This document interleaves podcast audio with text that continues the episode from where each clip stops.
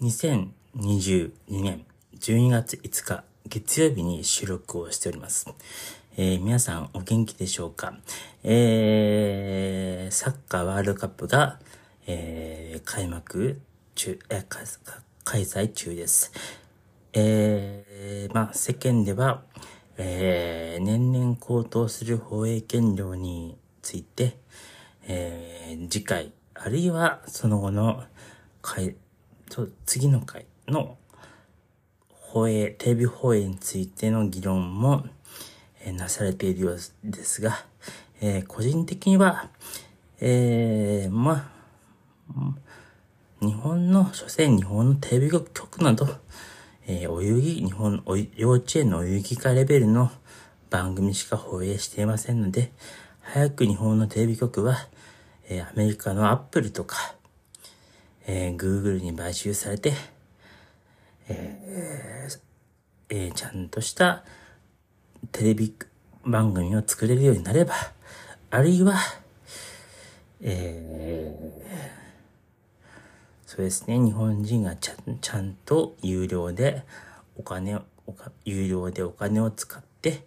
えー、久留米の山頂楽しく河村雄太のように、えー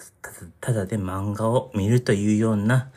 えーそういったただ文化というものを排除して、えーきちっと有料で番組を見るという、えー習慣が根付けば、えー日本もちゃんとした国を再興できると思います。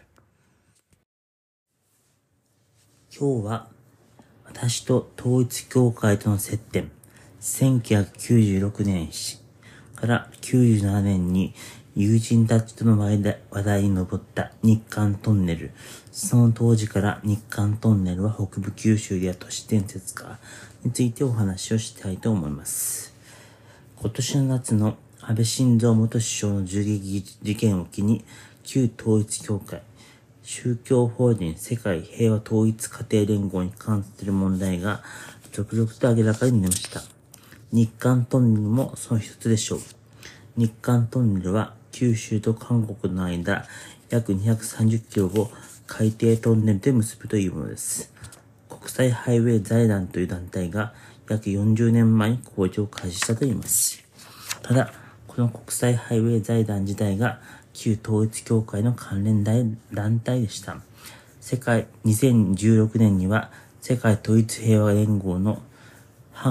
ン・ハクチャ総裁が工事中の一つとされる佐賀県の唐津市内のトンネルを視察に訪れています。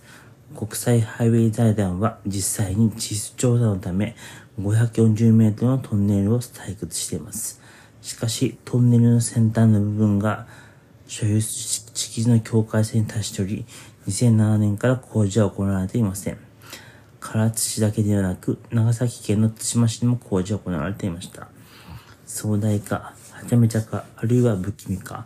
今となっては底知りぬ闇というこの一旦となった日韓トンネルですが、しかし、これこそが死者である私と統一教会との接点でした。1990年代後半に福岡で思春期を過ごした私も、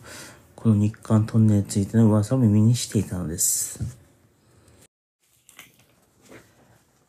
安倍元首相の狙撃事件が起きる前にも、西日本新聞が韓国政権交代で日韓トンネル実現期待という記事を載せるほど、地元ではその存在は知られていた日韓トンネル。しかし、コリアレポート編集長のキョン・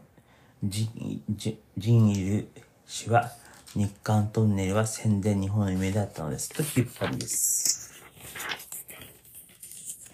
現在ある日韓トンネルは、唐津佐賀県唐津市、壱岐、対馬、そして韓国のプサンとを結ぶ複数のルートを想定。そもそも日本では1939年、昭和14年に JR の前身である国鉄が弾丸列車として山口県下関とプサン島を結ぶトンネルでつなぎ、中国の北京までに積む計画を立てていました。韓国側でもでも動きが出ます。韓国側で日韓海底トンネルに最初に言及したのはノテル大統領です。1990年の訪日に国会演説で言及し、海軍都市機首相に共同権戦争を持ちかけています。さらに日本側でも動きがあります。日本側も竹下登元首相から森喜朗元首相まで真剣に検討していたんです。森本首相は2000年10月のアセム会議で日本と韓国をつなぐトンネルを作り、アセム鉄道と名付けようと自ら提案もしています。としました。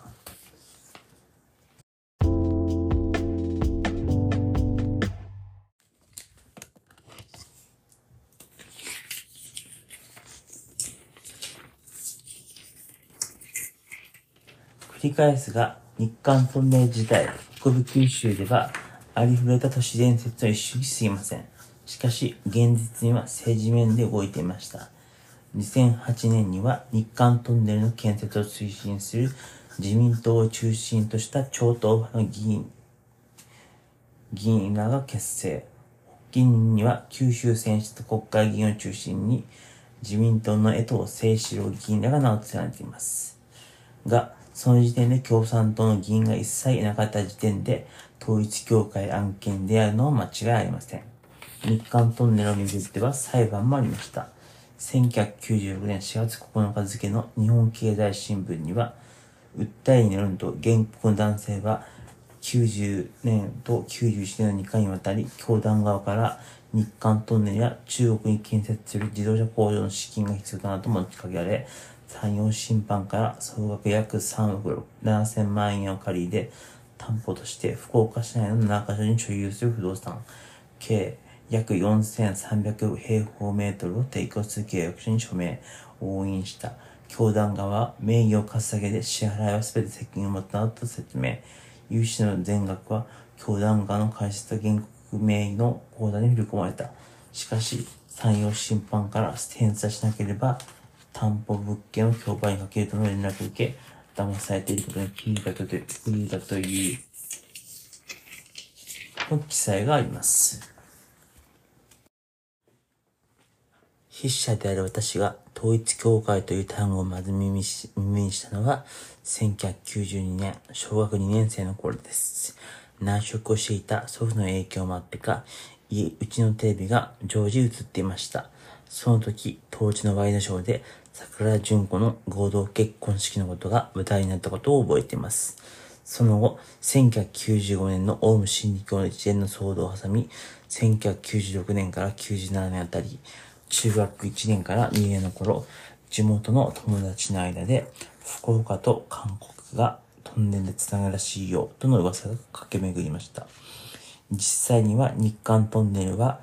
福岡ではなく佐賀県の唐津市がスタート地点であったため、このような一部不正確な情報がまだインターネットを普及していなかった時代に流れること自体、不気味な都市伝説となっています。ただ、その時点で統一教会という単語と日韓トンネルとは一切結びついていません。それと前後して私は自身から統一教会と国際勝共連合、そして自民党との深い関係を知ることになります。また、大学時代に戦後日本の右翼思想の歴史というようなレポートを書く機会があり、その時点でかなり綿密に統一教会と自民党との関係を調べました。そもそも最近は政治家だけでなくメディアタイムからも統一教会という団体など知らなかったという話を聞きます。しかし、その程度の話など、就職試験の教養試験レベルの話でありますし、別に得された情報でも何でもありません。今日の収録はここまでとします。皆さんまた今度、さよなら。